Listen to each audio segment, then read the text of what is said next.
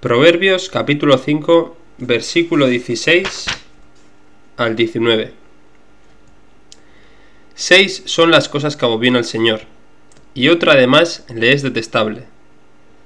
Los ojos altaneros, la lengua mentirosa, las manos que derraman la sangre inocente, el corazón que maquina perversos designios, los pies ligeros para correr al mal, el testigo falso que forja embustes y el que siembra discordias entre hermanos.